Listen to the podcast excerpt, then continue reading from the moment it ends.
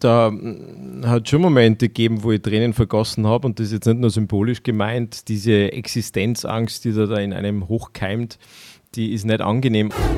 Künstler haben großes Ego, das ist eh klar, sonst wären sie mal keine. Da geht es dann wirklich darum, in welcher Größe steht er denn am Plakat, neben wem möchte er denn sein? Ist es alphabetisch angeordnet oder machen wir es anders? Da geht es um sehr, sehr viele Befindlichkeiten. Zum Beispiel braucht ein äh, deutscher DJ Lego Lego-Steine, also bestimmte Lego-Techniks-Dinge, die er dann tatsächlich vorm Auftritt zusammenbaut, um seine ne Nervosität in den Griff zu bekommen. Ja. Der Austro-Podcast mit Wolfgang und Simon. Hallo liebe Hörerinnen, hallo liebe Hörer, hier ist eine neue Folge des Austro-Podcasts und wir sind in richtiger Partystimmung. Hallo lieber Wolfgang in Salzburg, wie geht's da? Servus, wieso sind wir in Partystimmung? Hey, München ist Oktoberfest. Ich habe natürlich einen Stress. Wow. Dementsprechend bin ich gerade in Tracht und bereit, eigentlich schon wieder ins nächste Festzelt zu gehen. Ich zelebriere wow, das wirklich furchtbar. richtig krass. Ich wohne jetzt seit dreieinhalb Jahren in München und ich liebe es, dort Party zu machen. Das macht so einen Spaß. Jedes Jahr. Es war ja jetzt gar nicht. Die es war Jahre. ja nicht. Ich wohne jetzt seit dreieinhalb Jahren in München und beim ersten Mal war er leider verhindert. Dann war Corona und jetzt muss ich einfach alles wieder ein bisschen aufholen und ein bisschen aufsaugen und genießen. Weißt? So eine richtig schöne Moss und der Grillhändel dazu. Das macht doch gleich Freude. Das macht doch gleich Laune, oder? Ich glaube, da das äh, eine Mass, dann ist bei dir eh Feierabend, ne? das stimmt. Sag mal, bist du so eine kleine Partykanone? Nein, Feierst du gern Partys? Nein, nein. Das stimmt. Nein, das negativ. weiß ich. Du hättest jetzt eine Legende bauen können, aber na, ich weiß ganz genau, dass du spätestens, wenn es draußen dunkel wird, ein nettes Haus verlässt so und gerne zu Hause bleibst. Ja? ja, ja, ja. zu Hause ist es am schönsten und die Couch ist mir wichtig. Für die wird auch richtig Geld ausgegeben. Genau, und deine Fernreise ist maximal bis Freilassing. Du wohnst in Salzburg und das ist schon für dich echt ein Teufelsritt. Puh, da müsste man fast zur Sicherheit schon ein Hotel buchen irgendwo am Weg. Aber Wolfi, dabei hättest du eigentlich vor den Toren Salzburgs die beste Möglichkeit zu feiern. Das Electric Love Festival war dieses Jahr wieder ein riesengroßer Erfolg. Und man fragt sich ja oft, wer kommt eines Tages auf die Idee, so ein Festival zu organisieren? Ja, ich kann mir vorstellen, 180.000 Menschen oder was ich gelesen habe, was da, da heuer waren, über mehrere Tage verteilt, dass das äh, schon eine ziemliche, eine ziemliche Arbeit sein muss, ja. Wahnsinn, das organisiert man nicht einmal so in zwei Wochen, wie du so eine kleine Grillparty bei dir zu Hause, sondern. Auch da bin ich auch oft Wochen beschäftigt, nicht zwei Wochen, Wochen. Aber da spielen ja die größten Stars ähm, der EDM-Szene, sagt man doch. EDM? Ist ja. das was Unanständiges? Ne, in deinen Ohren vielleicht. Verstehe. Ja, das sind ja, was der, und dann musst du mit den ganzen DJs und mit den Stars und mit den Manager musst du übereinander verhandeln. Alles sehr anstrengend. Sehr das ist super anstrengend. Und wie schafft man es überhaupt, an die heranzukommen? Stelle mir alles sehr kompliziert vor, stelle mir alles sehr, sehr anstrengend vor. Total. Und äh, die ganze Orga, ich meine, organisieren wir ein Festival für 180.000 Menschen. Und vor allem, ab wann wirft es irgendwie ein Geld ab? Ich stimme ja vor, dass das überhaupt nicht möglich ist, dass man zu einer Bank geht und sagt, hallo, ich würde gerne ein Festival organisieren mit vielleicht so 20.000 äh, Besuchern am Tag. Kannst du dir das vorstellen? Würdest du als Bankbeamter sagen, ja passt, geiles, äh, geiles Business Case, steige mit ein? Ja, kommt drauf an, wer kommt, ne? Wenn ich komme, würde ich sagen, ach, mach mal, mach mal eher nicht, ne? Und weißt du, was das Verrückte ist, Wolfi? All diese Fragen, ja, die wir jetzt gerade in unserem Kopf haben, die so ein Festival zum Erfolg bringen, die können wir dem Organisator persönlich stellen, weil der hat sich extra für uns Zeit genommen. Wir kennen ihn rein zufällig aus unserer gemeinsamen Radio-Vergangenheit und umso mehr freier mir, dass er sich für uns Zeit genommen hat, weil wir werden halt wirklich die richtig harten Fragen stellen zum Electric Love Festival in Salzburg und hinzu kommt natürlich alle Fakten, die man braucht, um selber sowas zu organisieren. Ob man da überhaupt nur Lust drauf hat dann am Ende, das bleibt offen. Aber ich glaube, wir müssen einfach ein paar Sachen bei ihm abtesten und das machen wir jetzt. Ich würde sagen, It's your turn, Wolfi. Das ist heute eine ganz besondere Folge. Ein alter Weggefährte aus vergangenen Tagen beehrt uns. Ein Mann, der im Laufe des Lebens eigentlich immer richtig abgebogen ist, im Gegensatz zu unserem Simon auch nie in Sackgassen gelandet ist und jetzt im süßen Dörfchen namens Erfolg beheimatet ist. Danke fürs Erscheinen, Manuel Reifenauer. Ja, voll gern. Also das treibt mir ein bisschen Schamesröte ins Gesicht, aber sehr lieb. Wolfgang Zahnon, was du da sagst, muss, muss ich sagen.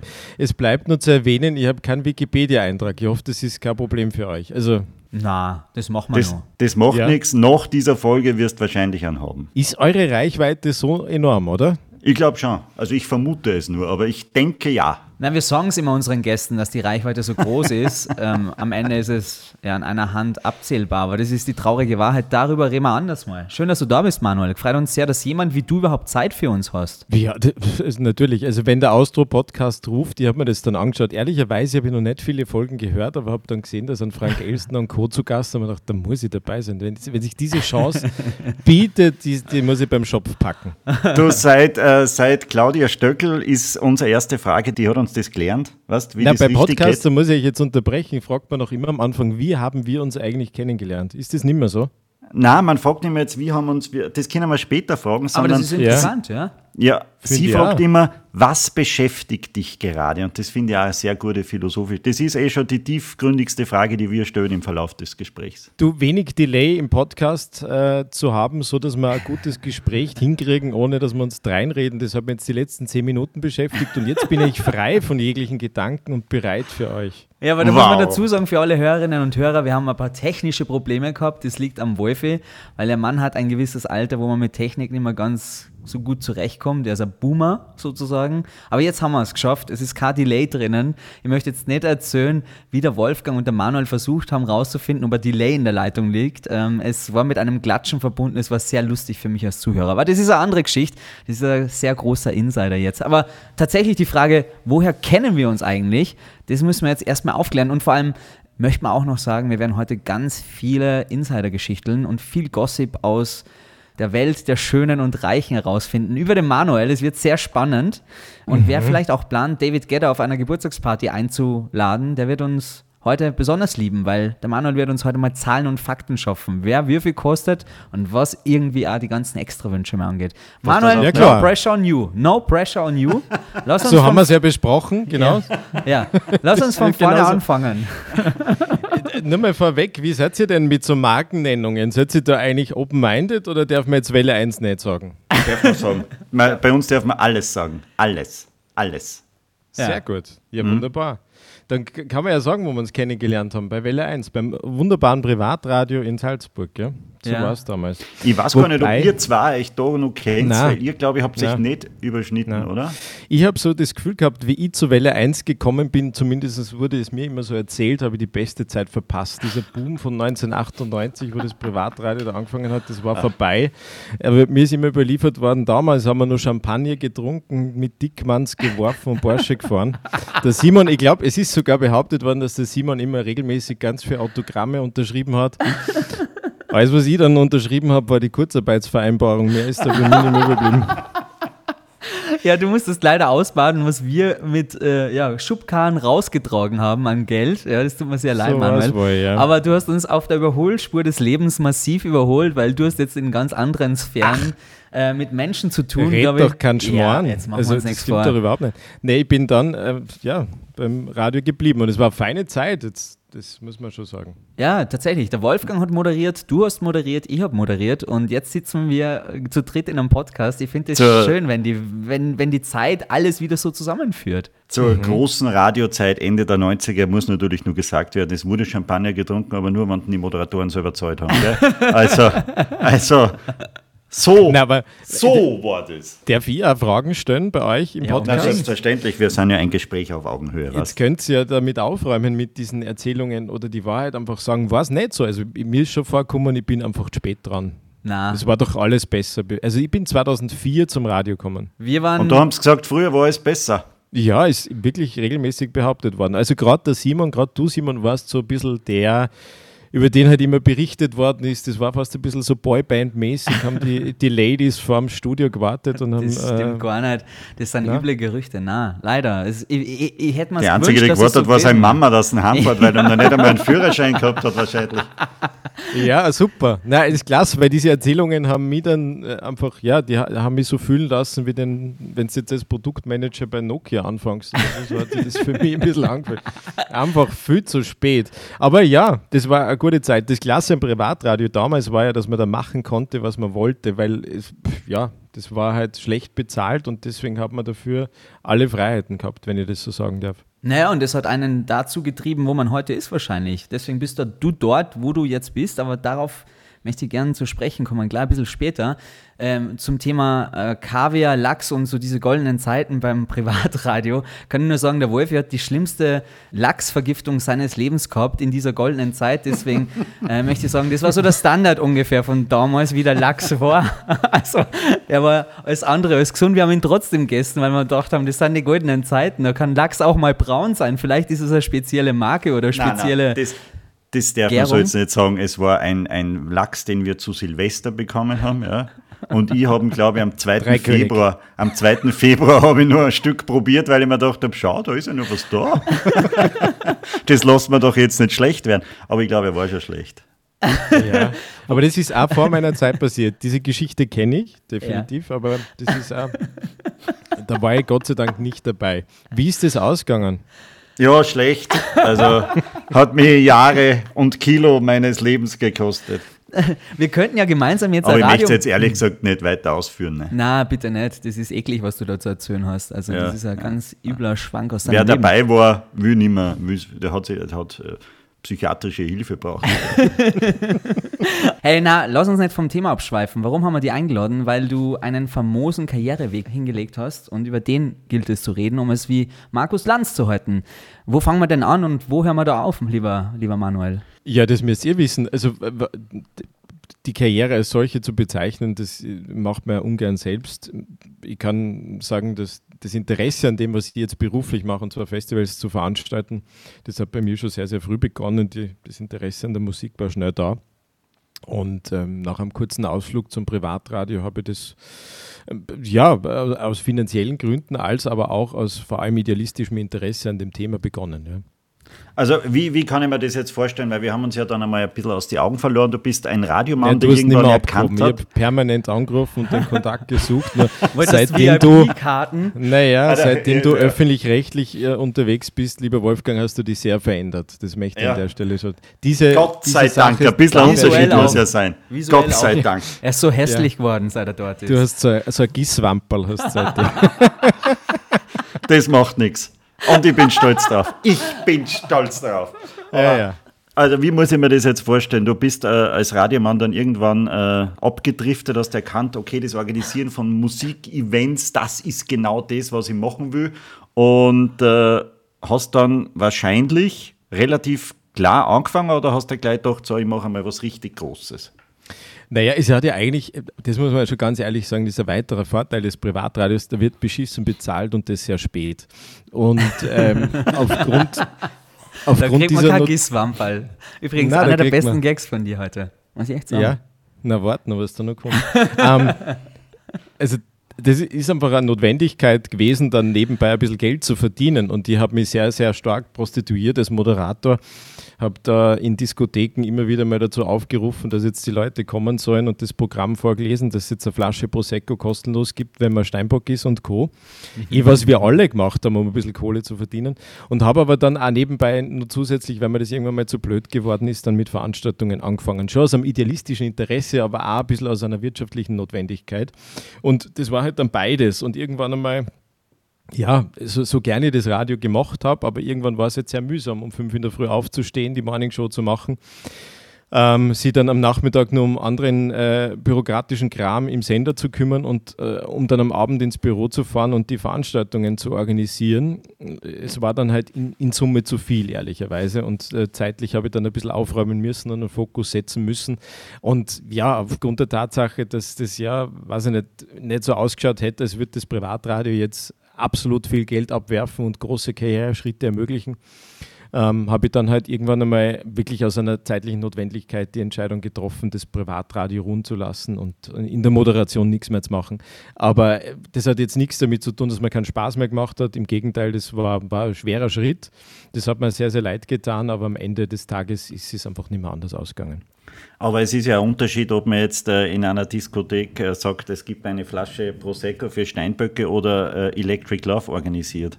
Ja, ja, da, ist, da, da gebe ich dir recht. Das ist durchaus, durchaus ein Unterschied, ja. De, definitiv. Also da muss man ja dann irgendwie hineinwachsen und irgendwann muss ja mal der Punkt kommen und sagen, okay, sowas kann ich stemmen oder man sagt sich, boah, Alter, nein, das lassen wir lieber bleiben. Und ja, das ist ein sehr bewundernswerter Punkt, dann zu sagen, bang. Also Fluch oder Segen, ich bin, ich bin eher so der Typ, der vielleicht dann einmal ohne Risiken abschätzen zu können, Dinge einfach macht, weil es mir in dem Moment einfach interessant erscheinen, lasse es mich so formulieren. Und das war damals bestimmt auch, würde ich jetzt in dem Wissen, in, das ich jetzt habe, mittlerweile äh, mich nur mal in dieser Situation befinden, weiß ich nicht, ob ich das jetzt nur mal so machen würde weil das Risiko bei so Großveranstaltungen, die wir ja machen, mit äh, zum Beispiel Electric Love mit 180.000 Gästen, das ist in allen Belangen unfassbar groß und war es damals ohne Ansend Eigenkapital nur mehr, logischerweise. Aber es war schon so, dass wir äh, eigentlich, wir sind ja zu dritt reingestartet in das Ganze, meine zwei Partner, der Tim und der Thomas, ähm, die, wir, wir haben uns nicht großartig überlegt, ist das jetzt ein großes Risiko, was kostet es, was machen wir denn, wenn wir mehr Kosten haben, wie wir Einnahmen haben. Was ist ein Konkurs, was ist ein Ausgleich? Das waren Dinge, die waren uns völlig fremd. Wir waren da nicht Firmen in solchen, in solchen wirtschaftlichen Überlegungen, sondern haben auch gesagt, es soll bunt werden, es soll groß werden, es soll richtig laut sein, es soll einen Duscher machen und wir wollen alle Gänsehaut haben und stolz sein auf das, was wir da machen. Das war jetzt im ersten, zweiten, dritten Jahr jetzt nicht unbedingt so der Fall, ehrlicherweise. Was, ähm, das würde mich interessieren, was ist denn, was war der, der, der Startschuss? Ihr drei setzt euch, weiß ich nicht, in irgendein Lokal, trinkt ein Bier und sagt, es muss groß werden, es muss bunt werden, es soll duschen. Und was ist dann das Erste, was passiert ist? Habt ihr euch einmal gedacht, boah, jetzt rufe ich mal den Bürgermeister an am Salzburgring draußen und frage, ob wir da die Location kriegen. Oder ich rufe mal bei David Getter an und frage, ob der Zeit hätte an dem und dem. Wo fangt man da an? Was war das allererste, was ihr gemacht habt? Also wir haben schon vorher kleinere Veranstaltungen gemacht und dann eben ist dieser Scheitelpunkt gekommen, wo man dann gewusst hat, okay, biegt man jetzt nach links ab, äh, macht man das für immer nebenbei oder sagt man, wir machen da jetzt äh, daraus unseren Brotberuf, das machen wir hauptberuflich, die Zeit, die wir beruflich investieren, investieren wir in das. Und zweiteres war der Fall und dann haben wir gesagt, ja, großes Festival wäre doch lässig, unsere Affinität war immer schon die elektronische Musik und haben uns halt dann äh, auch deswegen, weil der Salzburgring halt Festival erprobt war, ich weiß nicht, ihr wisst es ja auch noch aus, äh, äh ja, aus, aus den redaktionellen Welle 1 Tagen, da hat das Frequency Festival, ich glaube von 2002 bis 2008 stattgefunden. Mhm. Das heißt, da hat schon ein bisschen Erfahrungswerte gegeben und genauso wie du gerade gesagt hast, Wolfi, das ist halt so eine Geschichte, da sitzt man halt dann zusammen, man hat kein Büro, man setzt sich immer in irgendwelche Lokale und trinkt halt äh, eine Spezi und überlegt sich dabei, was jetzt der nächste Schritt ist. Und das war tatsächlich der Schritt, zum Salzburgring zu fahren, damals den den Präsidenten dieses Vereins, der äh, Präsident äh, Alex Reiner, den zu fragen, ob das vielleicht möglich wäre. Und die Antwort war ja, grundsätzlich, Burschen, kommt man das schon machen, aber so groß wie es Frequency wollen wir es bitte nicht mehr und wir haben beteuert, dass das fix nicht so sein wird. aber ich mag das, dass äh, zum Beispiel Geschichten beim Wolf im Leben mit einem Bier anfangen und bei dir mit einem Spezi. Das ist der feine kleine Unterschied zum Erfolg scheinbar. Ich möchte jetzt nicht sagen, dass Cola Küste Orange Erfolgsgeheimnis ist, aber die, die, damals haben wir noch nicht so viel, viel Bier getrunken, wahrscheinlich. aber ist doch irre. Und ich, und ich mag es immer, wie in diesem Podcast immer gelogen wird. Das ist doch ehrlich. aber das ist doch irre. Ihr sitzt da zusammen und sagt, ihr wollt ein riesiges Festival machen in Österreich. Jetzt nicht unbedingt Festivalland Nummer 1, bis dahin hat es eigentlich nur das Frequency gegeben und was nur? Das, wie heißt das andere? Novarock. Novarock, Novarock genau. Und dann habt ihr euch ja, gedacht... die Schlagernacht am Wörthersee. Nicht zu vergessen, auf mhm. jeden Fall. Danke, dass du die erwähnt hast, die ist sehr, sehr wichtig natürlich bei der Aufzählung. Wo merkt man oder wie merkt man, dass da noch Platz für ein weiteres Festival ist?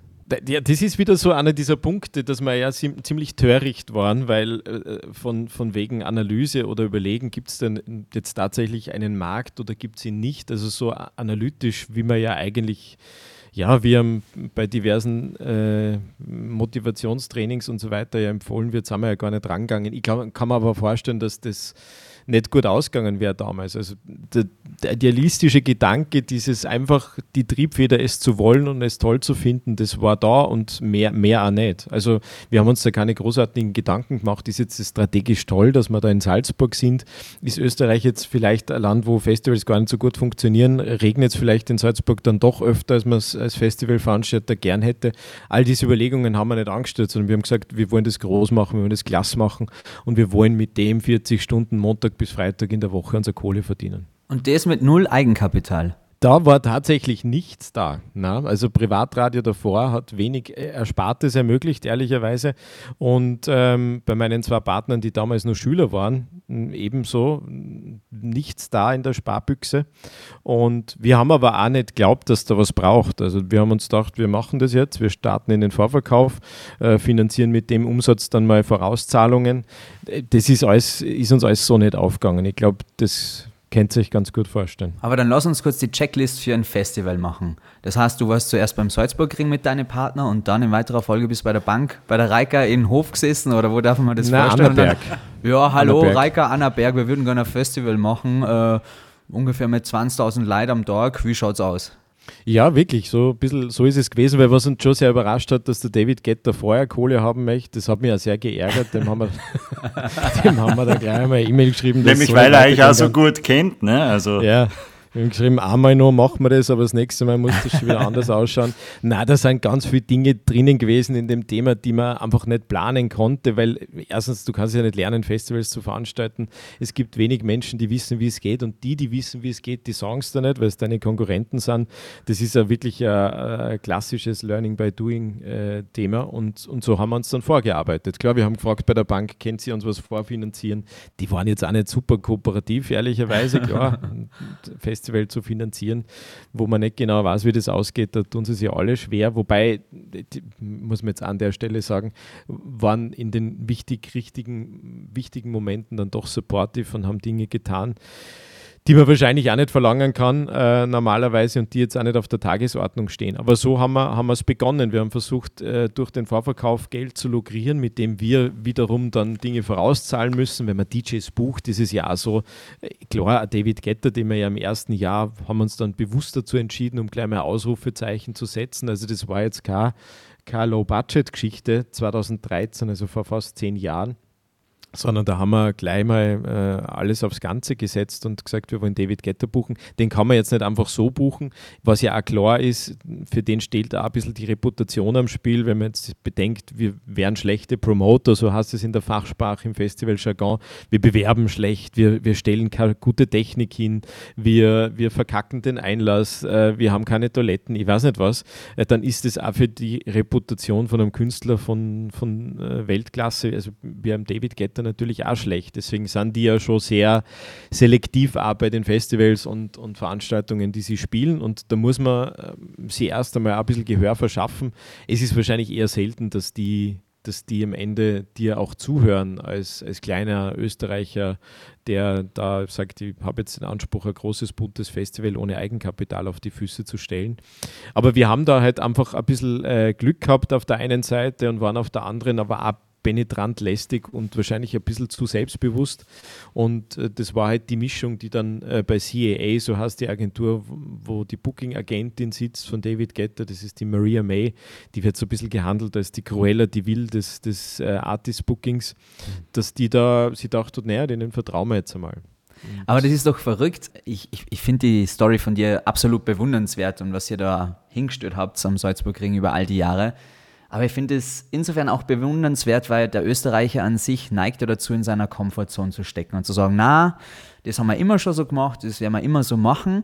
Und alleine diese Widerstände irgendwie so ein bisschen aufzustechen und zu sagen, na, wir machen das jetzt anders. Ja, wir denken bunt und groß und wüt. Das ist ja unglaublich anstrengend. Wie oft in dieser Phase, bis ihr dann eigentlich mal ans, ans Gästebooking gegangen seid, wie oft in dieser Phase habt ihr euch gedacht, wir lassen es lieber? Ähm, also dieser, dieser Gedanke, war, lassen wir es lieber, ist eigentlich erst gekommen, wo es kein Zurück mehr gab, wo es sich so ein bisschen abgezeichnet hat, das wird jetzt nicht dieser wirtschaftliche Erfolg sein, den wir uns gewünscht haben. Man muss sich das jetzt auch so vorstellen, wir drei waren jetzt nicht so, äh, so finanzsicher, dass man gleich mal feststellen konnte, das ist notwendig und einen Check machen konnte, ist das jetzt auch wirklich da? An Umsatz, haben wir, haben wir die Kosten im Griff ich glaube, die Leute, Lieferanten und Co. haben auch sehr, sehr stark gemerkt, dass wir sehr grün hinter den Ohren sind. Da gibt es natürlich dann zwei verschiedene Art von Lieferanten und Geschäftsleuten. Die einen nutzen das aus, die anderen nicht. Die ersteren waren leider damals schon waren schon viele dabei, die, die wahrscheinlich da Dinge gemacht haben, die man eigentlich nicht macht. Am Ende des Tages ist es ähm, ja einfach wirklich zu spät kommen. Also es war in einem Moment nicht mehr aufzuhalten. Das ist ja bei Veranstaltungen durchaus schwierig. Man startet einen Vorverkauf, man hat Tickets verkauft, man hat Verträge unterschrieben, man hat Zusagen und Zugeständnisse gemacht, dann zu sagen, jetzt lassen wir es, weil es schaut dann doch nicht so gut aus.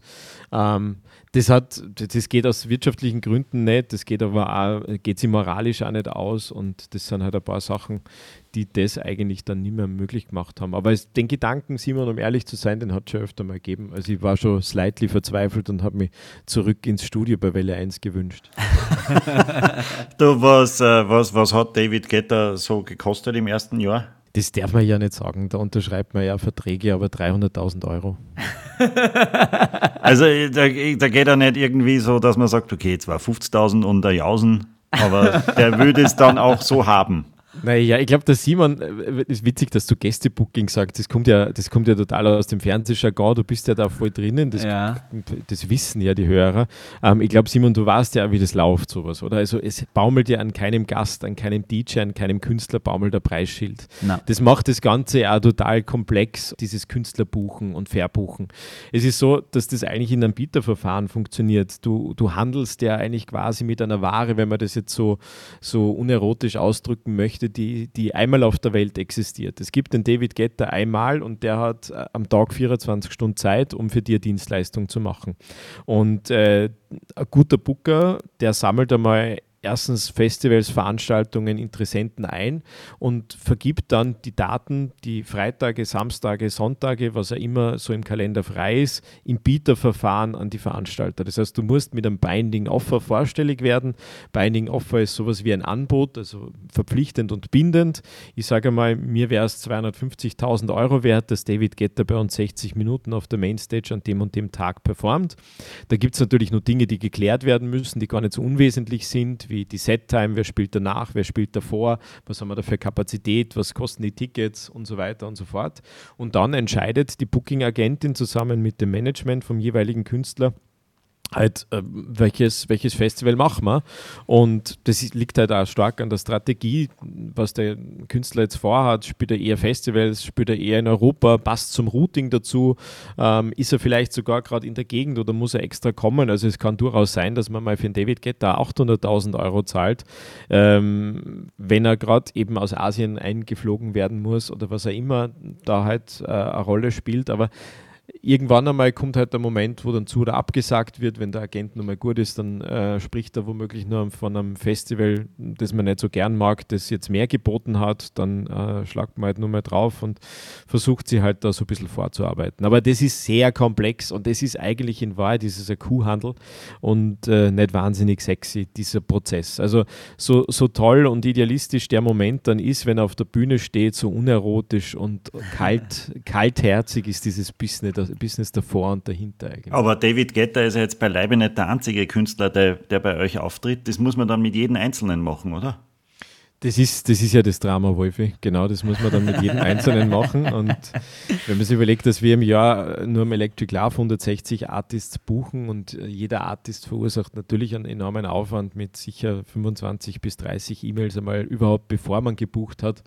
Dann gibt es das Announcement, wenn man veröffentlicht, da muss man sehr, sehr viel abklären. Da gibt es super viele Befindlichkeiten. Künstler haben großes Ego, das ist eh klar, sonst wären sie mal keine. Da geht es dann wirklich darum, in welcher Größe steht er denn am Plakat, neben wem möchte er denn sein? Ist es alphabetisch angeordnet oder machen wir es anders? Da geht es um sehr, sehr viele Befindlichkeiten, die, die manchmal schon eine, richtige Pain in the Ass äh, sein können, aber so, so ist es nun mal mit dem, mit dem Künstlerbuch. Aber im Laufe der Zeit, äh, diese Reputation von dem Festival ist ja jetzt schon so groß, dass mittlerweile die Künstler wahrscheinlich von selbst anrufen und sagen, du, ich wäre gern wieder dabei und ich koste da nicht viel. Das möchte ich gar nicht abstreiten, dass das äh, passiert, aber bei einer Klasse von einem David Getter kann man sich das aufmalen. Also das äh, findet nicht statt. Der hat mich noch nie angerufen und ich ihm auch nicht. Ich, der wird nicht einmal wissen, wer ich bin, wenn du ihn fragst. Das ist sehr interessant. Über alle Extrawünsche der Stars wollen wir gleich nochmal dazu äh, sprechen, weil ich finde, mit diesem Booking ist es ja noch nicht, noch nicht getan, sondern da kommt ja immer noch einiges dazu. Der Wolfi hat nämlich dazwischen noch ein sehr interessantes Spiel entwickelt. Das würden wir jetzt gern mit dir spielen. Das war der kleine Teaser, was die Hörerinnen und Hörer gleich erwartet. Wolfi, it's your Mhm. turn. Jetzt bin ich nervös. Ja, was denn für ein Spiel eigentlich? Das mit dem Telefon. Der Wolfi Ah, unser, na, na, na, na. Das ist, und das ist unser, unser ihr ständiges, vorbereitet. Das, unser, Das ist mir auch peinlich jetzt gerade. das ist unser, Bin ich da richtig? du, wir, wir, wir, wir werden auch gern gebucht. Unser, unser ständiges Spielchen, wir spielen So doch immer nix. eine Runde Handy-Bingo spielen wir mit dir. Und weil du unfassbar prominent bist und wir nicht, sind wir natürlich sehr neidig. Und äh, der Simon und ich werden jetzt abwechselnd raten, äh, welche Nummer du im Handy hast und du sagst einfach nur ja oder nein, ob du das hast oder nicht, okay? Wir werden die Personen nennen. Okay. Ja, das ist jetzt echt, ja, super. Ja, und jeder hat drei vorbereitet und äh, ihr wird gleich eine geändert. David Guetta habe ich nämlich jetzt geändert, weil die Ich schließe schon mal eine Wette ab. Ich Die Nummer kein- hast du Ich werde keine nicht. einzige haben. Und das werden wir ja gleich sehen. Ich glaube, ich bin da. Ähm, ähm, ah, okay. Äh, du fangst an, Simon. Ja, natürlich konzentriere ich mich eher auf die österreichischen Stars, weil ich glaube, dass sie bei Manuel ganz viel mörden, die sagen, hey Manuel, hast du nicht nur Backstage-Karten für mich übrig, vielleicht auch nur mit gratis Getränken und einem Shuttle-Dienst. Deswegen sage ich, du hast sicher die Lugner. Tele... Na, na, der ist so alt, der geht doch nicht zu deinem Festival, Manuel. Da brauchst du einen eigenen Rettungswagen nochmal dafür. Muss ich dann auch den Beweis antreten? Müssen wir Nein, dann anrufen? nein. Wir sind ehrlich, wir sind ganz ehrlich, okay? Ja, aber ich nicht. Na, du musst ehrlich sein, darum geht es ja am Ende. Ach so, okay, ja. Also ich würde sagen, Dominik Heinzel zum Beispiel. Na, Na, Hast nicht. nein. Stefan Kraft, wer ist denn das? Skispringer. Okay. Ja. Sechst? da habe ich schon einen Punkt. Boah, Wer ist denn das? Ja, ja, kennt er nicht, ne? Der Rierder. Ich setze mich nicht mehr mit Skisport auseinander, seit ich in Deutschland wohne, muss ich ganz ehrlich sagen. Oder wenig, wenig. Okay, dann sag ich Marcel Hirscher. Das ist der bekannteste Skifahrer, den ich kenne zum Beispiel. Nein. Ey, das gibt's nicht. Wolfi führt 1-0. Äh, Klaas Häufer Umlauf. Nein, um Gottes Willen. Was um Gottes Leider Willen. nicht. Na, woher soll die den kennen, bitte? Also, Also, wenn, wenn man den Glashäufer Umlauf kennt, so wie der Simon, dann weiß man, dass der sehr viel Interessen hat, aber Festivals sicher nicht dazugehören. Ich schweige dazu. Dann sag ich ähm, vielleicht irgendein Politiker. Wer ist denn so eine richtige Partyrakete bei den Politikern? Na, warte mal. Na, ich schwenk nochmal um. Ähm, auf die größte Partyrakete unter den Sportlern, Markus Rogan. Na, das ist die Markus größte Rogan ist doch, seit, Partyrakete. der ist doch seit Jahren nicht mehr in, Salz- äh, in Österreich. Ja, aber vielleicht kommt er extra, wann er in Österreich ist, zum Electric Love. Hey, Lucy echt so ab? Ernsthaft? Ja, mir überhaupt keine Frau. aus. Matthias Waldner. Nein, Hat er auch nicht. Aber okay, ich habe hab einen Stefan. ich bin da nicht so reicht into it, wirklich. Das ist, Ja, aber das kriegst du, nicht, kriegst du nicht ganz viele Anfragen von irgendwelchen Pseudopromis in Österreich, die dann sagen, hey Manuel, hast du nicht ein, ein VIP-Ticket für mich? Na, ehrlich, also ehrlicherweise nicht. Aber schon langsam habe ich das Gefühl, ich, mache was falsch, dass das nicht passiert. Na, sei froh. Bitte sei froh. Das ist ja Zusatzarbeit, die du nun leisten müsstest. Vielleicht schreiben die ja an info at die Oder alle. Sonja! Vielleicht sollte man das mit deinen Mitarbeitern spielen, ne? Vielleicht wäre das irgendwie ratsamer. Ja, Ja. gut, es war eine ziemliche Loser-Geschichte von uns jetzt. Der Wolfi hat mit 1-0 gewonnen. Das ist wirklich ein Trauma, das äh, jetzt da hinterlassen wird. Ich finde es jetzt ein bisschen schade, weil eigentlich haben wir uns gedacht, wir können ein bisschen mehr Telefonnummern da bei dir klar machen. Jetzt, was ist die prominenteste Telefonnummer in deinem Handy wirklich, Manuel? Hast du die Nummer von David Guetta? Na, die habe ich nicht. Aber, Also- Aber von, von der Booking-Agentin. Ja, genau. Von der Maria May, die könnte man Möchtest du anrufen. möchtest du das anrufen, Simon? ja, ich würde David gern äh, für eine kleine Feier in Unterhaching buchen. Wohnst du da jetzt, Simon? Ja, ich wohne in Unterhaching, genau, ja. Ching Chang Chung, Spielvereinigung, sage ich nur. Ja. Nee, wenn, ähm, ich, äh, unter Haching und nicht unter Aching. Ja? unter Haching Genau. passt das. So, wir kehren zurück zum Thema. Äh, Manuel, du hast jetzt vorhin gesagt, David Guetta kostet zwischen 300 und 800.000 Euro. Aber meistens ist es ja damit nicht getan. Äh, da kommen ja viele Extrawünsche meistens da- äh, dazu. Da geht es um die Anreise, da geht es um Garderobenwünsche. Äh, führ uns da mal in diese Welt ein. Was waren die abstrusesten Extrawünsche, die du zu hören bekommen hast?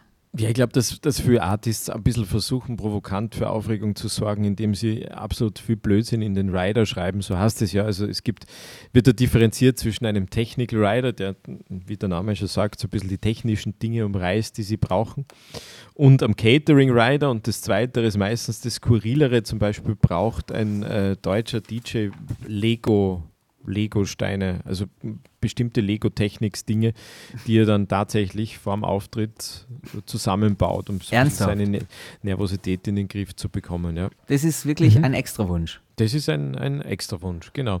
Was halt dann wirklich fast ein bisschen provokant ist, sind irgendwelche Gummipuppen und ich glaube, das ist manchmal also ein bisschen so ein Spiel ist unter den DJs, wie weit gehen denn die Veranstalter und sie halt da äh, einen Spaß draus machen und dann sagt halt der eine zum anderen, wie sie sich im Flughafen treffen. Bei mir haben es echt die Gummipuppe realisiert und die Trotteln vom Electric Love haben das wirklich gemacht. Es, also äh, grundsätzlich ist es schon eine sehr, sehr skurrile Geschichte, weil die DJs sind so ein bisschen der Meinung und der Auffassung, eh wie große Bands auf Festivals auch, dass halt wir für alles sorgen müssen. Und wir haben aber mittlerweile, das ist vielleicht der Vorteil dadurch, dass wir schon länger im Geschäft sind, A, B, unsere Reputation Reputation jetzt nicht ganz übel ist, die Möglichkeit und so weit gehen wir dann schon auch, dass wir schon mal beim Booking einfach Dinge einschränken. Wir organisieren keine Drogen, das ist einmal völlig ausgeschlossen. Wenn Sie den Blödsinn machen wollen, dann sollen Sie sich bitte selber darum kümmern. Also es ist wirklich ähm, auch manchmal so, dass ähm, Stars oder, oder Künstler auch Drogen ja. einfordern, ja? Ja, definitiv. Crazy. Also das passiert durchaus. Aber bei euch gibt es dann nur Energy Drinks und Cola maximal. Ja, genau. Also Cola von Organics natürlich nicht Coca-Cola, ausschließlich Red Bull durch die Nähe von Fuschel. Ich habe versprochen, dass ich das äh, viermal unterbringe.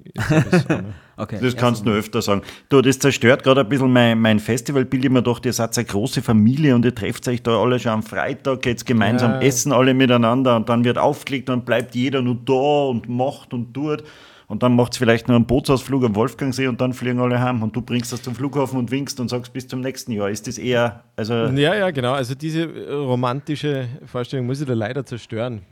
Ja, kann es nicht mehr so ehrlich sein. Nein, also A213, wie man dann schon langsam gemerkt hat, dass sich das wirtschaftlich nicht ausgeht, das ist denen äh, scheißegal so scheißegal, wie es ihnen auch scheißegal ist, wenn wir viel Geld verdienen damit. Ähm, so scheißegal ist es in, ihnen dann am Ende war, wenn, wenn, wenn wir kein Geld verdienen. Das haben wir im ersten Jahr bei Gott nicht geschafft. Also du bist nicht der erste äh, Unternehmer, der dann neben ihnen quasi untergeht, sie nehmen die Gage und fliegen haben, fertig. Das wird so ausgehen, ja, ja, definitiv. Und es kommt ja dann keiner und sagt, boah, Manuel, schau, da sind halt 200.000 Leute, ich kriege aber nur so wenig, ich kriege ein bisschen mehr. Na, das passiert Gott sei Dank gar nicht. Nein, das, das kommt nicht vor. Aber wir haben dann schon 2013 auch probiert, nochmal da, ja, töricht und naiv, wie wir waren, dann nochmal nachzuverhandeln bei gewissen Dingen. Da haben wir schon einmal gemerkt, dass das nicht üblich ist in der Branche. David, now you are here, so you cannot fly home now because the airport is closed, so please make it cheaper. ja. So ähnlich, ne? Du kannst es gut machen, Wolfi, glaube ich. Ja, ja, ich war ein guter Booker. Also ich kann mir nur, also meine Erfahrung beim Auflegen ist ja, dass immer noch verhandelt wird, weil ich wie in die Kuhstelle, in die ich aufgelegt habe, waren immer so wenig Leute, dass der Wirt dann gesagt hat, er wird gern weniger zahlen. Ja. Aber da ja, war ja. War es durch Erfolg gekrönt, diese Nachfrage? Nein, da, da, da war ich wie David Guetta. Knallhart. Knallhart. Der Vergleich gefällt mir zwischen dir und David Guetta. Das ist ja, quasi same, same. Wir haben, ich habe mir, hab mir halt David Guetta angeschaut, sogar im Internet. Und, äh, wow. äh, gibt es ja, ne? Und kann man schauen. Das Internet gibt es, ja. Gleiche Frisur, gleiche Frisur. Ihr zwei? Mhm, manchmal. okay, Manuel, lass uns doch zu eher straighten Punkten wieder zurückkehren, bevor wir jetzt mit dem Wolfis Aussehen noch ganz schön uns downgraden. Ähm, mhm. Die Frage ist, dieser Punkt, den du angesprochen hast von 2013, dass äh, ihr gemerkt habt, keine schwarzen Zäunen. Geiles Festival, aber keine schwarzen Zäunen. Was macht es dann mit einem, wenn man das organisiert hat? Ähm, boah, das macht, das macht ganz viel. Also da mm, hat schon Momente gegeben, wo ich Tränen vergossen habe und das ist jetzt nicht nur symbolisch gemeint, diese Existenzangst, die da, da in einem hochkeimt, die ist nicht angenehm. Und jetzt rückblickend, glaube ich, war es eine wichtige, wichtige Erfahrung. Gott bewahre, keine Ahnung, was, was wir alle gemacht hätten, hätten wir gleich im ersten Jahr siebenstellige Beträge da als Gewinn verbuchen dürfen. Aber es war eine scheiß Zeit, die, die ich nicht missen möchte. Es waren 1,4, 1,5 Millionen Euro, die äh, einfach die, die man in die roten Zahlen gerutscht sind, Wow. wo man sagt, man hat mehr Kosten, wie man Einnahmen hat. Das Blöde an der Tatsache ist nun mal zusätzlich, dass man, wenn man so eine Unternehmung startet, versucht man ja alles an Gefallen einzufordern, alle Bekannten, Freunde und so weiter einzubinden, was ja wiederum bedeutet, dass die zu Lieferanten werden. Ein gemeinsamer, also ein, ein Freund von mir, der ist äh, Installateur, ihr kennt ihn eher, den habe ich, äh, der Cheesy, den habe ich damals dann verpflichtet, dass unsere Toiletten äh, anschließt am Festivalgelände. Dann hat er irgendwie, glaube ich, sieben Bäder, unter anderem das vom Wolfi Zahn später gemacht. Und äh, bei uns halt dann die, Und Klo bei- ist wieder zu kurz gekommen. ja, um bei uns die Scheißhäuseln anzuschließen.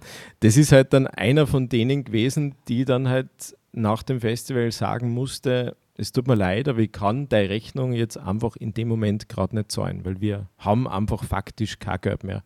Wir haben damals einen Mitarbeiter gehabt, der hat sich jetzt ständig da mit Besuchen von äh, Inkassofirmen und so weiter beschäftigen müssen.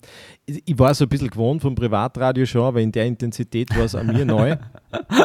Und das war, ja, es war schon eine Scheißzeit. Ich kann mich nur erinnern, da ziemlich gut. Ich habe eine dieser Fernsehsendungen geschaut, wo, ich weiß nicht wer, du wirst es besser wissen, Simon, irgendein Koch durch die Lande zieht und irgendwelche Bosner Standeln wirtschaftlich saniert. Und das ist halt. Der der Resta- Restaurant heißt. Ja, das ist halt so im Stile der äh, Privatfernsehen-Dramaturgie da aufgebaut worden. Die ganze Familie ist zusammengekommen und äh, dramatische Musik. Dann nach der Werbepause ist der Fehlbetrag präsentiert worden und das waren irgendwie, glaube ich, 20.000 Euro und alle sind in Tränen ausgebrochen. Und die Real Relation da von Dramatik und dem Betrag, die hat mich ratlos zurückgelassen. Ich habe mir gedacht, scheiße, die Summe, die wir da jetzt an, an Miese gebaut haben, wie soll ich das jemals wieder aufholen? Bin im Kino gesessen, habe mir jetzt so die Frage gestellt. Äh, erstens wirklich, das ist keine Lüge, ich habe mir von meiner Mama Geld ausgeborgt, dass ich ins Kino gehen kann, mit damals, ähm, wie alt war ich? Jetzt war 13, das ist zehn Jahre her. Mit 26, 27 und bin im Kino gesessen, habe mir die Frage gestellt, wer von den Leuten in dem Kinosaal hat so viel Schulden wie ich? Wahrscheinlich kein Mensch. Wahrscheinlich alle. Ich bin der letzte Rotz, ich schulde meine Freund Geld. Es war mir einfach wirklich, es war mir unfassbar unangenehm. Es war mir einfach so sehr peinlich, wie man sich das nur irgendwie vorstellen kann. Und ich bin, was so wirtschaftliche Dinge angeht, ehrlicherweise schon eher oberflächlich. Also ich habe früher mal sehr viel Wert drauf gelegt, dass man halt Markenkleidung trägt und bin aufgewachsen eher einfach, alleinerziehende Mutter. Mein Papa ist früh gestorben, meine Mama hat immer scheiß Autos gefahren und ich habe mich damals schon so geschämt immer dafür, wenn meine Mama vor der Schule gestanden ist und gewinkt, Manuel, und das Rost, der rostige Mazda 323 ist da gestanden und ich habe mir gedacht, um Gottes Willen, und die schreit auch noch so laut.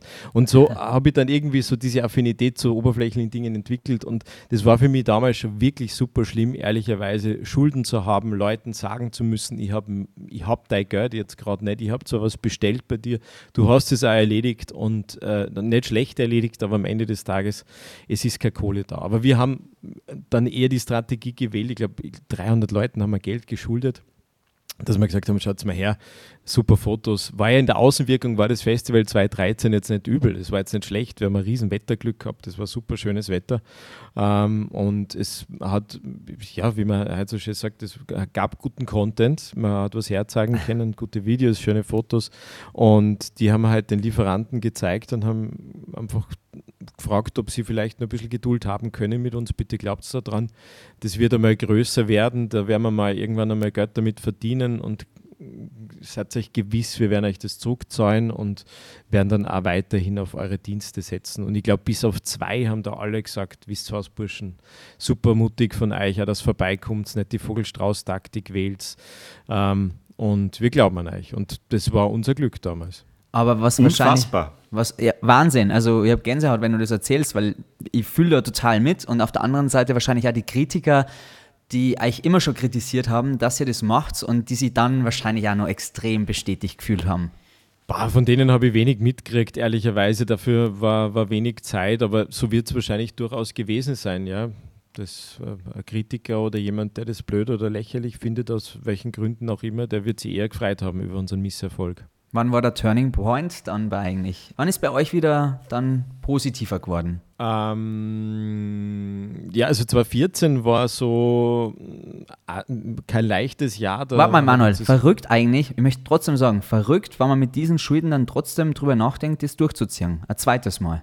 Das äh, kann, konnte ich jetzt total klasse verkaufen als, als wahnsinnigen Kraftakt und, und was total äh, ja, wichtiges, tolles ist, war in Wahrheit keine andere Alternative da. Also was, wir hätten 1,4 Millionen Euro beim Privatradio, gerechnet, sage ich mir aus, wie lange da meine, meine Stimmbänder wund moderiert hätte, bis das, bis das wieder aufgeholt gewesen wäre.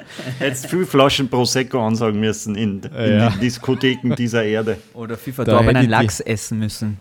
Ja, oder das eine oder andere sexy Carwash-Event äh, hätte ich moderieren müssen, bis das wieder aufgehört gewesen wäre. Das wäre unmöglich gewesen. Es wäre eigentlich, es war zum einen war die Scham äh, da, dass wir so viel Schulden haben und dass, dass ich Rechnungen nicht, nicht zahlen kann und deswegen wollte auch keiner einen Konkurs oder einen Ausgleich. Uns ist das durchaus empfohlen worden von Leuten, die glaubt haben, sie wissen es besser. Ja, machen wir einen Konkurs, machen wir einen Ausgleich, eh ganz klar, da kannst du nachher weitermachen. Aber auch aufgrund der Tatsache, dass wir so viele Freunde, Bekannte, wirklich Leute, die uns am Herzen liegen, vor denen wir aber auch nicht die Reputation und das Standing privat als auch beruflich verlieren wollten, war das für uns überhaupt kein Option, da diese Leute unter Anführungszeichen überzulassen. Deswegen, man könnte es jetzt als Heldentat verkaufen, dass wir weitergemacht haben. Es war ganz ehrlich gesagt eher Notwendigkeit und haben dann 2014 beim Aufbau richtig schreckliches Wetter gehabt. Es hat da, äh, so wie man es halt in Salzburg kennt, gepisst von früh bis spät und das hat uns sehr, sehr viel Zeit gekostet. Wir haben dann damals, glaube ich, fünf Stunden, nachdem wir uns vorgenommen haben, aufzusperren, erst aufsperren äh, können. Wir haben die Finanzpolizei da gehabt, die die Baustelle mal einen ganzen Tag äh, lahmgelegt hat. Ernsthaft? Lauter so Kommt Sachen, alles zusammen dann, oder? Es gibt es eigentlich nicht, ja, genau. Und ich mein, es ist natürlich bei einer Baustelle, wenn man jetzt ein Haus aufstellt, ist, ein, ist, ist ein, ein Tag schon viel, aber beim, beim Festivalaufbau, da ist jede Minute getaktet in Wahrheit. Und das hat uns richtig, richtig beschäftigt und richtig viel Zeit äh, gekostet und viel Probleme bereitet. Ähm, war schwarze Null unterm Strich. Wir haben halt dann mit dem Cashflow wiederum diese klassische Loch auf, Loch zu Taktik, vor denen ja gewarnt wird, aber natürlich als junger Unternehmer macht man es so. Man hat wieder Umsatz, man tilgt die alten Schulden, man versucht mit neuen Umsätzen alte Löcher zu stopfen. Dass das irgendwann einmal dann schwierig wird, war uns in dem Moment schon bewusst, aber es gab da keine Alternative. Also es war dann wirklich so, dass man dann da steht und der Lieferant steht mit Material zwar am Platz, aber er baut nicht auf und macht nicht weiter, wenn man jetzt nicht überweist. Und so haben wir uns halt dann nach vorgearbeitet. Also 2014 war äh, auch cool, das Wetter war dann bei der Veranstaltung um einiges besser wie beim Aufbau und am Ende des Tages war es eine schwarze Null, womit wir dann natürlich nach den Schulden vom ersten Jahr wieder mal ein Loch gehabt haben, sind dann aber gleich mal wieder in den Vorverkauf gegangen. Das heißt, es war wieder Umsatz da, mit dem wir wieder arbeiten konnten, haben da alles so ein bisschen beruhigen können. 2015 waren wir dann auch, ähm, waren wir dann auch ausverkauft und ähm, 2015 war aber wiederum ein Jahr, wo wir übermütig geworden sind, wo wir nur mal 1,8 Millionen Euro sogar äh, miese gebaut haben. Ähm, sagt ziemlich deutlich, glaube ich, dass das kein, kein Floskel ist, dass wir idealistisch waren und alles bunt und groß und laut haben wollten. Selbst trotz dieser großen Schmerzen, die wir im ersten Jahr wirtschaftlich erlitten haben, haben wir da nicht wirklich viel daraus gelernt. Was leider 2015 dann auch nochmal dazugekommen ist, war äh, ein tragischer Unfall am Festivalgelände beim Unwetter ist ein, ist ein Bauteil von unser Turm umgefallen und hat äh, einen, einen einheimischen Gast getroffen, der tödlich verletzt war. Und das war eine super harte Zeit damals, nur mal Schulden zu haben, äh, in, in dem Bewusstsein, auch dass auf unserer Veranstaltung ein junger Mensch sein Leben verloren hat. Das war, kennt sich vorstellen, war, war alles andere als fein mhm. damals. Ja. Und du hast da um, plötzlich dann diese Pressekonferenz, da hast du ja auch Rede und Antwort stellen müssen, da direkt nach dem Festival, soweit ich mich richtig erinnere, richtig? Das war währenddessen eigentlich nur in der Nacht, ja. Also dieses, dieses Unwetter, so wie es bestanden hat, war, war für uns nicht vorhersehbar. Wir haben damals schon einen meteorologischen Dienst äh, beauftragt gehabt mit der Beobachtung der Wettersituation und das war so nicht prognostiziert und absehbar und wir haben dann ähm, ja, ziemlich, ziemlich kurzfristig äh, die Info bekommen, dass da schon durchaus eine Unwettersituation entsteht, aber bei Weitem nicht mit diesen Windgeschwindigkeiten, die dann vorgeherrscht haben. Und der Bursche ist dann, äh, also die Geschichte ist super dramatisch dahinter. Der Vater von ihm hat angerufen und hat gesagt, du äh, Manuel, der hat auch Manuel Kassen, ähm, Saus haben, mach bitte die Fenster zu, wir sind nicht zu Hause, aber da zirkt was auf und der ist durch einen gesperrten Bereich gelaufen, der abgesperrt war in dem Moment, weil die eineinhalbfache Länge von so einem Turm war es damals, gehört einfach bei so einer Unwetterwarnung gesperrt, ist da reingelaufen und genau in dem Moment ist der, ist der Turm umgefallen. Und was immer schon mein Credo war oder was, was glaube ich einfach ein bisschen so aus dieser, ich weiß nicht, ob man zu Privatradio journalistische Zeit sagen darf, aber man entwickelt, glaube ich, durchaus auch als, als junger Radiomoderator ein bisschen ein Gefühl, wie man mit Presse und, und solchen Dingen umgeht. Ähm, mir war klar, dass ich da Rede an Antwort stehen muss, weil sonst entwickelt sie eine eigene Wahrheit, sonst entwickeln sie Spekulationen. Ähm, die, die für keinen gut sind und am Ende des Tages vor allem nicht gut sind für die Familie, die Hinterbliebenen. Äh, es wäre nicht respektvoll gewesen, da nichts zu sagen dem, dem Opfer gegenüber und so haben wir das halt dann äh, gemacht. Ja, war, war wieder mal ein scheiß Moment eigentlich. Jetzt, wenn ich so mit euch rede, eigentlich ist das echt der Schatz, was wir da machen. Gell?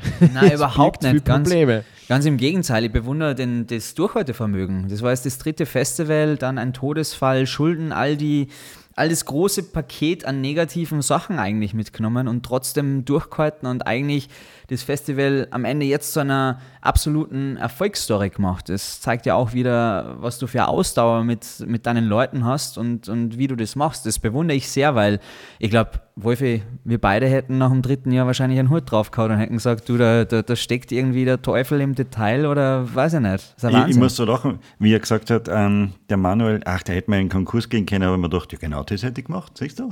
Ja. Existenzminimum und gleich, und gleich im, im nächsten ja, Jahr ich dir jetzt widersprechen, Wolfgang. Ich kenne dir doch ein bisschen und Nein, ich glaube nicht, dass natürlich du das gemacht hättest. Aber ich kann mir das vorstellen, wie das, wie das hart sein muss, wenn man echt so viel Schulden hat und weiß, man hat jetzt die Freunde alle mit eingezogen und, äh, man, und man braucht jetzt eigentlich nur mal was und mh, hm, schwierig. Und dann kommt noch Corona. Also leicht ist es, glaube ich, nicht.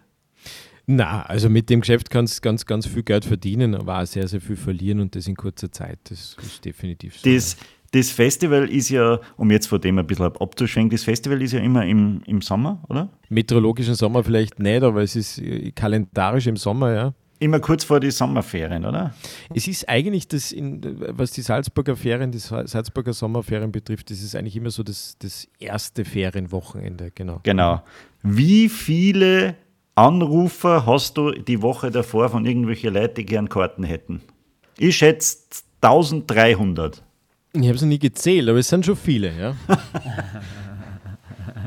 Und wie viel gibst du her?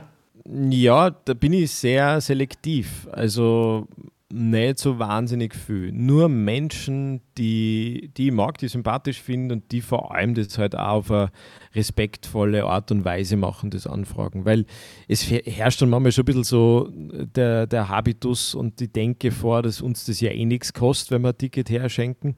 Und äh, dieses Bewusstsein, das braucht es, finde ich, für, für positiv beantwortete Anfrage schon, dass das unser höchstes Gut ist. Das, das ist das, mit dem wir sehr, sehr viel Umsatz abdecken müssen. Weil ich finde es immer lustig im, im, im, im, Frühsommer oder bevor dieses Festival ansteht, das ja doch sehr bekannt ist, wenn man so dann mit den Leuten redet, wie viel dann den Manuel kennen. Also mhm. ja, jeder sind plötzlich alle da und dann ja, ja. wieder nicht für mich. Ein Marcel Hirsch, ein Glashäufer Umlauf, nicht einmal ihre Nummer habe ich, diese Penner. die, kommt, die rufen nur an unter einer fremden Nummer, wahrscheinlich mit dem Handy genau. ihrer Freundin, was, und wollen dann irgendwie eine Karte. Ja, das kann ich mir vorstellen. Ja. Du, und was mir auch immer schon, was ich immer schon mal fragen wollte, hast tu du es. schon einmal in so einem Zelt geschlafen am Campingplatz, die ihr selber aufstützt? äh, nein. Das habe ich noch nie gemacht. Und ich würde es auch, glaube ich, nicht mehr machen. Also ich bin zu bequem. Man entwickelt ja dann schon im Alter gewisse Bequemlichkeit. Ich bin immer der Jüngste.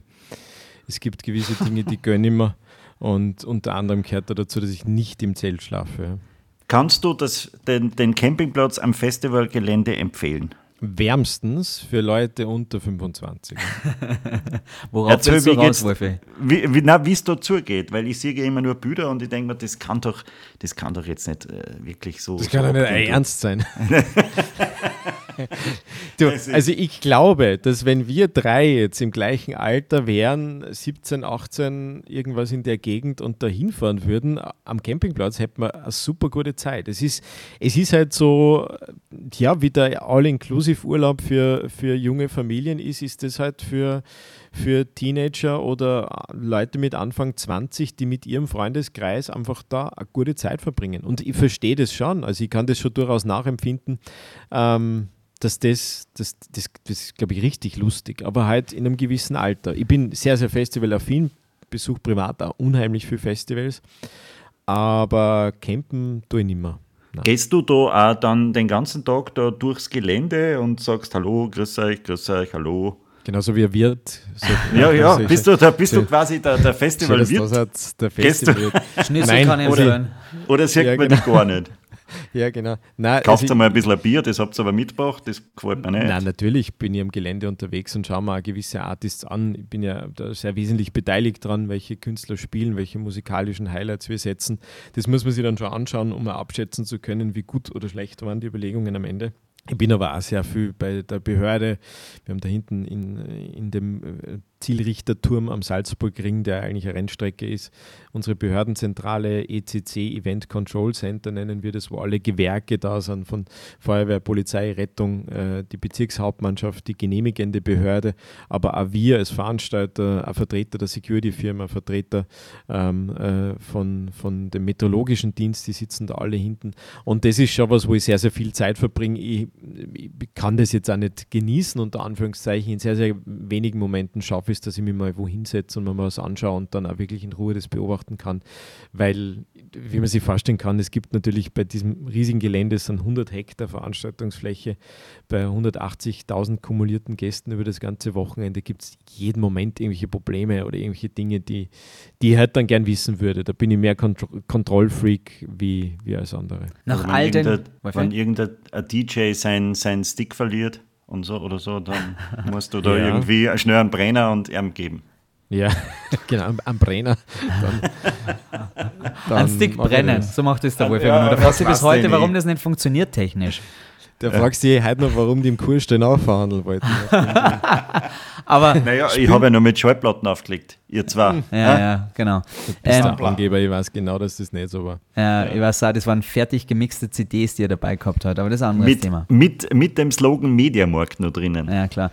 Aber Manuel, äh, tatsächlich spielen die DJs alle live, also legen die wirklich alle live auf? Du kannst jetzt einmal aus dem Nähkästchen plaudern oder, oder ist, ist, es, ist es nur eine große Show? Es ist, es ist witzig, dass das ganz oft aufkommt. Das ist ja so eine Urban Legend, dass DJs und Artists im elektronischen Bereich gar nicht. Entschuldigung, Manuel, ganz kurz, ganz kurz, ich muss mal was ja? zum Trinken holen. Ganz kurz bitte, merke dir die Antwort. Entschuldigung, ja, Simon, ja. ich muss noch ganz kurz was zum Trinken holen. Das ist nicht so ernst, oder? Und er Entschuldigung. Jetzt den Podcast.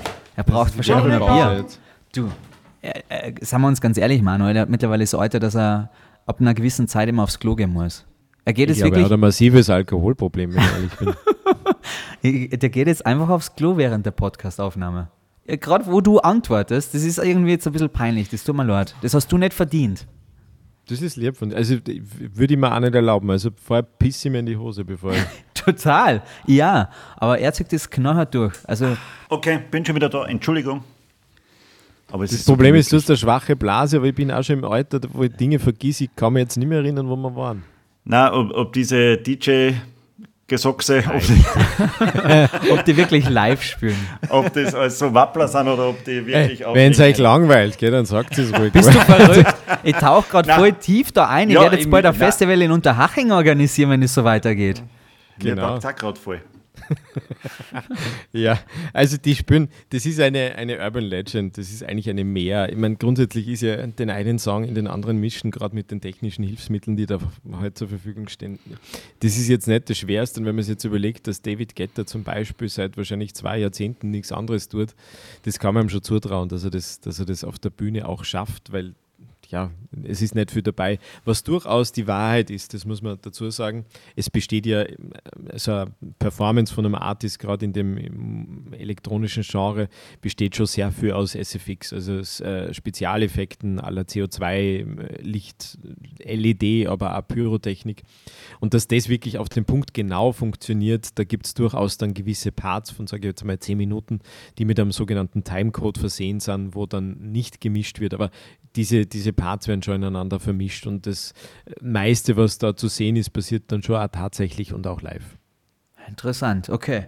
Jetzt nach all der Schmach und all den Stories, die du uns erzählt hast, äh, bist du jetzt reich? Ähm, ja, bin sehr reich, ähm, kann man sehr viele Dinge leisten. Ähm, und ne, so eine richtig klassische Antwort wäre jetzt eigentlich, ja, reich an Erfahrung und was ist für ein Scheiß. Na, also was ist, die Frage ist natürlich, ihr fragt nach Euros, ja. aber was ist, was ist reich? Ich glaube, ich bin in der glücklichen Situation, dass ich mir Dinge leisten kann, die, die ich gern habe und ja. die mir Spaß machen, aber ich bin, ich bin nicht reich. Na. Aber es sei dir vergönnt, Manuel, selbst wenn du es wärst, also gerade nach den Geschichten, die du erzählt hast, also ich finde es so krass, dass man da so lange durchhalten kann. Also wirklich, ich hätte so früh schon wahrscheinlich den Stecker gezogen und hätte gesagt, okay, echt scheiße geschmissen, äh, hätte irgendwie was anderes versucht zu machen, keine Ahnung. Ja, na so ist es Gott sei Dank in dem Fall nicht ausgegangen. Aber ich bin ja nicht verlegen, es zuzugeben, wenn ich reich wäre. Also diese Scheiße da, dass das so wog ist, dass man das so verbergen probiert, das, das Aber liebt man nicht. Die Mama fährt nicht mehr den Mazda. Die Mama äh, fährt sehr mittlerweile. Ja, jetzt hören wir mal auf mit dem Mazda-Bashing, meine Damen und Herren. Es gibt auch schöne Mazda 3 zu 3, gell? so ist nicht. Es sind nicht alle Mazda rostig. ja. Aber ich glaube, das ist jedem klar. Ja, du, diese, diese DJs, ja, die haben ja alle diese Künstler, DJs, von die haben ja alle so, diese, diese DJs. Jetzt versucht er wieder kompetent zu sein. Hey, Markus Lanz, stell die Frage nochmal, komm. Bevor ich dir jetzt frage, Manuel, äh, wollen wir denn einmal Schlager mit einbinden? Du ja, hast vielleicht schon drüber nachgedacht? Schlager einbinden? Ja, das passiert Love? sogar schon. Wirklich?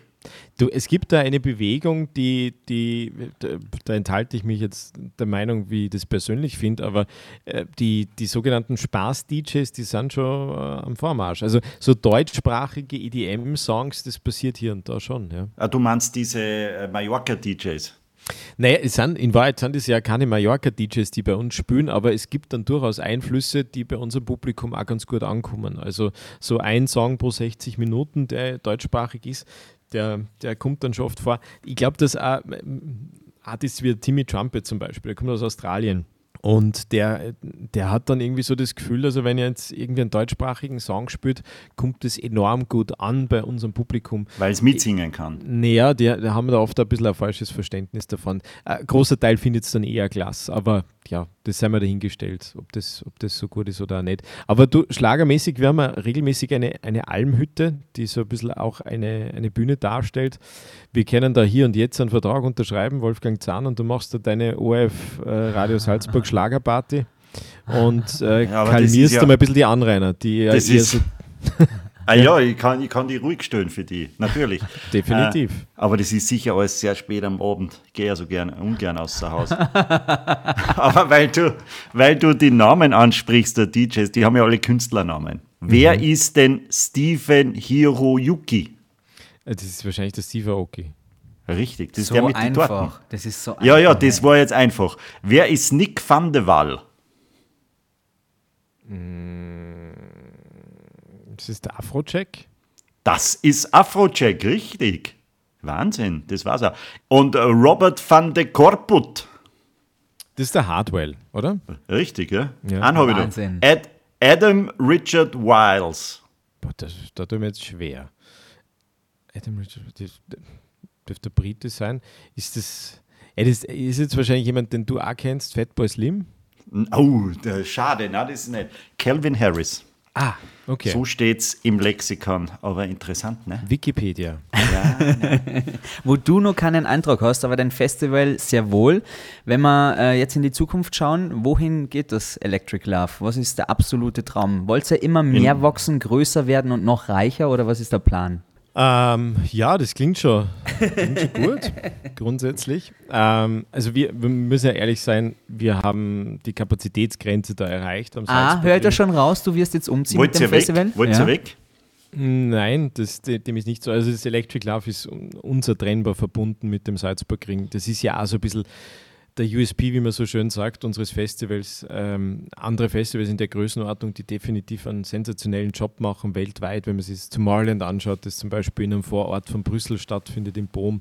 Brüssel ist jetzt schon hässlich, meiner Meinung nach, mhm. ähm, und der Vorort noch mehr.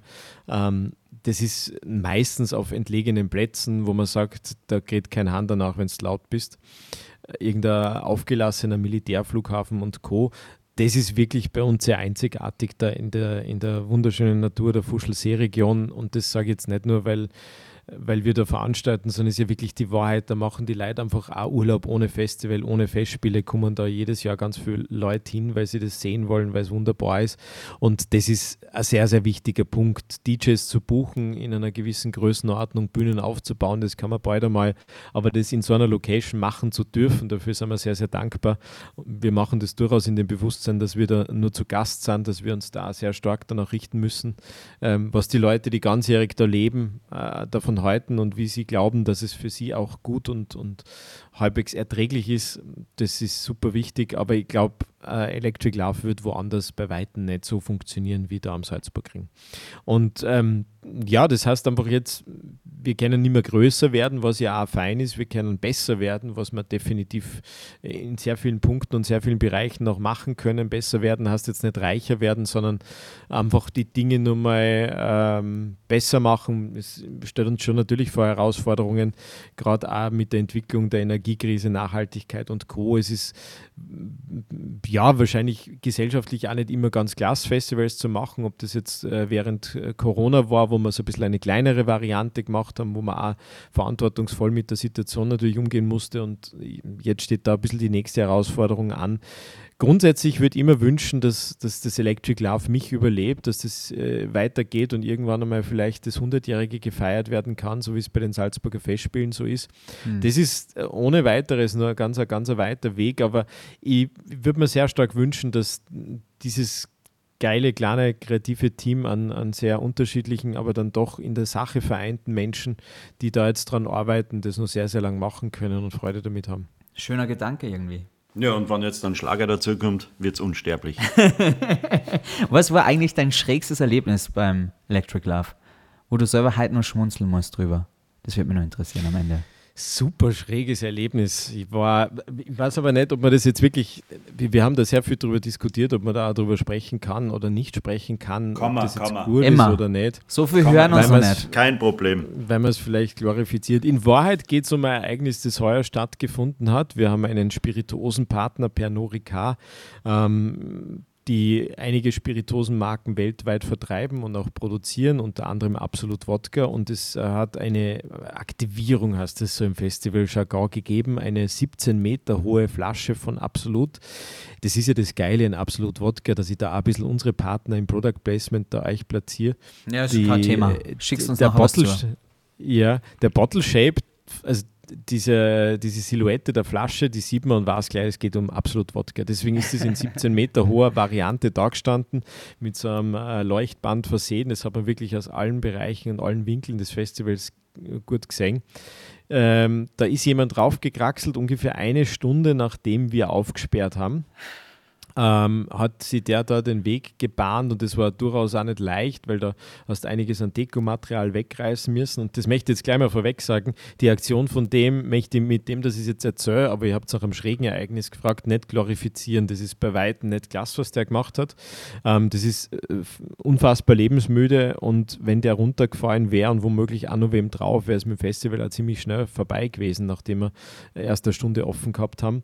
Ähm, er ist auf jeden Fall raufgekraxelt und dem, dem noch nicht genug, er hat dann runtergekackt. Nicht dein Ernst. Nein. Ja, und es, es, ist so, es ist so schwierig, weil auf der einen Seite ist man dann auch immer wieder nach Lachen, wenn ich über das nachdenke. Ja? Auf der anderen Seite hast du die Verantwortung natürlich, Und klar. auf der anderen Seite ist die einfach Kacke. sehr, sehr traurig, dass er das macht und, und Ja. lebensgefährlich. Es ist nicht schlau, es ist, ja, Also ich hätte aus Angst runtergekackt in 17 Meter Höhe, aber bei dem war es wahrscheinlich Absicht, oder? Die Motivation, die haben wir dann nicht mehr verifiziert. Dazu ist es nicht mehr gekommen.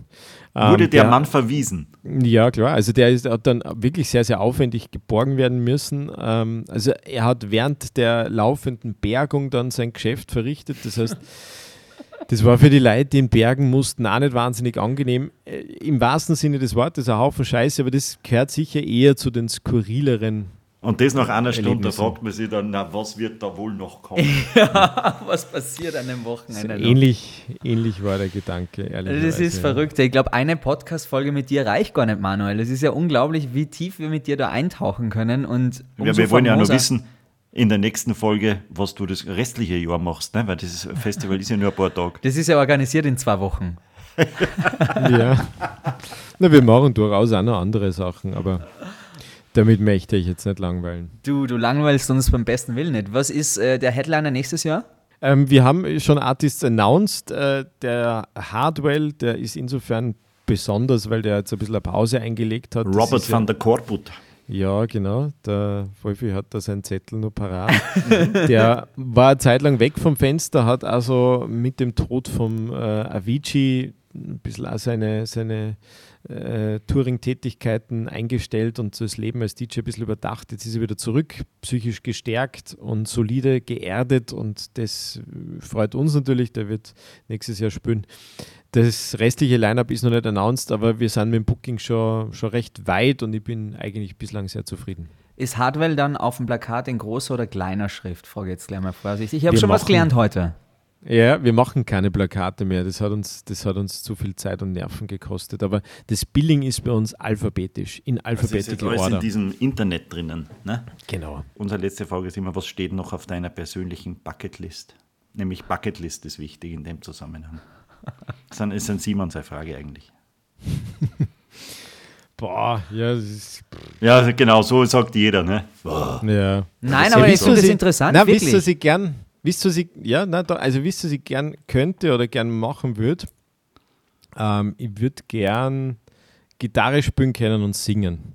Ich würde gern an so einem launigen Abend bei Freunden dann die Gitarre auspacken können und alle beeindrucken mit Oasis Wonderwall und äh, das wäre wär cool. Ich bin, ich bin nicht ganz im Bilde, ob ich gut singen kann. Habt ihr auch Ich glaube nicht. ja. Habt ihr auch das Gefühl, dass ihr gut singen könnt? Nein, ich nie. Ich, nie. Na, beim Wolfi gar nicht. Der singt nur Blue All Rise, natürlich. ich, ich kann natürlich zwei Easy. Songs auf der Gitarre. Zwei Songs auf der Gitarre kann ich. Country Dieter Roads Wern. und Knockin' on Heaven's Door. Die haben nur drei Okay. Griffe. Das Die ist kann ich in, in verschiedenen Launen spielen. Okay. Ich Manchmal kann das gar nicht. besser oder schlechter, aber das ist, das ist schnell erklärt. Genau, eine interessante Sache habe ich noch, das habe ich gelesen, dass du eine Begabung hast zu erkennen, ob Bands Erfolg haben werden oder nicht. Ja. Das ist eine Eigenschaft, die du selber von dir sagst. Deswegen Hm, so ganz war das nicht. Ich kenne das Interview auch, so viel habe ich ja noch nicht gegeben. Das war im Weekend-Magazin und Ganz das genau, da habe ich ich's so nie gesagt. Aber es ist wurscht. Da- Gehen wir mal Aber ich davon aus, find's- ich, Ich finde es interessant, weil äh, was hat sich da, und dass du das in der Vergangenheit auch schon ein paar Mal äh, dir selbst bewiesen hast. Also es ist durchaus ein bisschen, das muss man schon, kann man als, als Aktienhandel bezeichnen, wenn man einen Artist jetzt einkauft und was anderes ist es ja nicht, fast zwölf Monate bevor er dann auftritt, also quasi seinen Wert realisieren muss, hat das ja schon ein bisschen was mit ähm, Gespier und, und so weiter zu tun. Und da waren durchaus auch Künstler dabei, die man sehr, sehr günstig äh, einkauft haben. Also zum Beispiel die Chainsmokers, ein, einer, ein Beispiel von vielen. Die haben wir, äh, glaube ich, um 5000 Dollar verpflichtet zu dem Zeitpunkt, wo sie dann elf Monate später gespielt haben, haben schon riesen Hits gehabt mit Roses, Don't Let Me Down und so weiter, wo es dann, ich glaube, die 5000 Euro allein schon im Hotel an der Bar versoffen haben. aber die, die stehen dann auch dazu und sagen, na okay, du, unser, unser Wert hat sich verändert, aber du hast früh genug an uns geglaubt und wir spielen da jetzt um die 5000 Dollar. Ich glaube, sie haben wirklich zu dem Zeitpunkt schon wahrscheinlich 200.000, 250.000 Dollar gekostet. Ein wird nicht verhandelt, haben wir ja schon gehört. Ne? Genau, nicht das schickt sich nicht. Ja, Ja. Wahnsinn. Hey Manuel, wir finden es großartig, was du alles erzählt hast. Das ist ein wahnsinniger Weg, den du hingelegt hast. Wahnsinn für dein Durchhaltevermögen. Wir sind uns sicher, du hast uns nur ansatzweise geschildert, wie viel Kraft es kostet hat, wahrscheinlich am Ende des Tages. Aber der Erfolg gibt dir jetzt recht und ich glaube, du kannst mit einem fetten Smile jeden Tag aufwachen, weil du hast einiges geschaffen und wir drucken ganz fest die Daumen, dass das Electric Love in 100 Jahren genauso einen Bestand hat wie die Salzburger Festspiele. Mindestens. Warst du über? Warst du schon mal, Simon? Na, am Electric Love war ich tatsächlich noch nicht. Nein, es ist immer Na bei ja, mir dann. mit den Sommerwochenenden irgendwie kollidiert, tatsächlich. Wolfgang Du warst- Zahnen? Ich war auch noch nicht. Aber du ich kenne laut. ich Ne? habe viel, ich hab viele Menschen, die sehr große Fans sind von dem Festival. Ja, also meine Lieben, danke für die Zeit. Es ehrt mich sehr, dass ich trotz äh, fehlendem Wikipedia-Eintrag da eingeladen werde. So oft hören wir jetzt auch nicht leid zu bei, bei den äh, Geschichten, die da erzählen. Ich bin sehr dankbar dafür, dass man mal wer zuhört. Na, Danke wir sind dafür. dankbar. Vielen Dank, Manuel. Das war sehr schön. Danke auch. Over and out. Wolfi, bist du allen Ernstes während der Podcast-Folge aufgestanden und aufs Klo gegangen? Ernsthaft? Na, das stimmt nicht. Sondern? Du hast da wirklich was zum Trinken geholt. Ja, Also Etikett kennst du nicht, oder? Ja, wieso? Wenn man duscht hat und die Folge lang wird, dann, äh, ich habe mich entschuldigt, bin aufgestanden, habe gesagt, Entschuldigung, bin gleich wieder da und äh, habe mir was zum Trinken geholt. Sorry, soll ich nichts trinken? Also gutes Benehmen kennst du wirklich nicht, oder was? Ja, war doch gutes Benehmen. Normal steht man einfach auf und geht, aber ich habe gesagt, ich bin gleich wieder da. Ja, geil. Wir haben nicht nur schlechte Fragen, na, äh, es ist auch mittlerweile so weit, dass wir während einer Podcast-Folge, während unsere Interviewpartner sie auf uns einlassen, auch nur aufstängern und einfach gängern. Ja, das ist ja jetzt nicht so tragisch. Naja. Das macht man ja im Gasthaus auch, oder? Man auch mal kurz, Entschuldigung, ich bin jetzt gleich wieder da. Nein, das müssen wir dringend ändern. So geht das Also nicht. ich weiß nicht, was du hast. Du möchtest mir jetzt einen Etikettekurs schenken. Ja, zum Beispiel. Den hast du dringend nötig. Also, lieber Manuel, wenn du uns nun zuhörst, dann möchte ich mich dafür nur entschuldigen im Nachgang. Das tut mir sehr leid, Wolfi. Kannst du vielleicht auch nochmal Entschuldigung sagen? Für was? Egal. Liebe Hörerinnen, liebe Hörer, das war, glaube ich, eine sehr außergewöhnliche Folge. Ich hoffe, ihr seid jetzt bereit, ein eigenes Festival zu organisieren. Und wenn Oder ihr ein noch Fragen Zelt habt, zu bewohnen beim Electric Love. wenn ihr jetzt noch Fragen habt, dann leiten wir die Fragen natürlich an den Manuel weiter. Schickt die einfach an austropodcast.gmx.at. Dahin könnt ihr natürlich auch schreiben, wenn ihr sagt, Mensch, der Wolfi, das darf man nicht während eines Interviews aufstehen. Oder ihr könnt auch schreiben, wenn ihr sagt, hey, ihr hättet bessere Fragen gehabt, äh, weil die zwei waren wieder sehr unvorbereitet. Aber wir arbeiten dran. Wir haben wieder Zeit für eine bessere Vorbereitung die nächsten zwei Wochen. Wir hören uns in zwei Wochen wieder, lieber Wolfi. Liebe Hörerinnen, liebe Hörer, wir würden uns sehr freuen, wenn ihr dann wieder mit dabei seid. Bis dahin, Wolfi, wünsche dir natürlich was? Eine schöne Zeit. Ah, danke schön.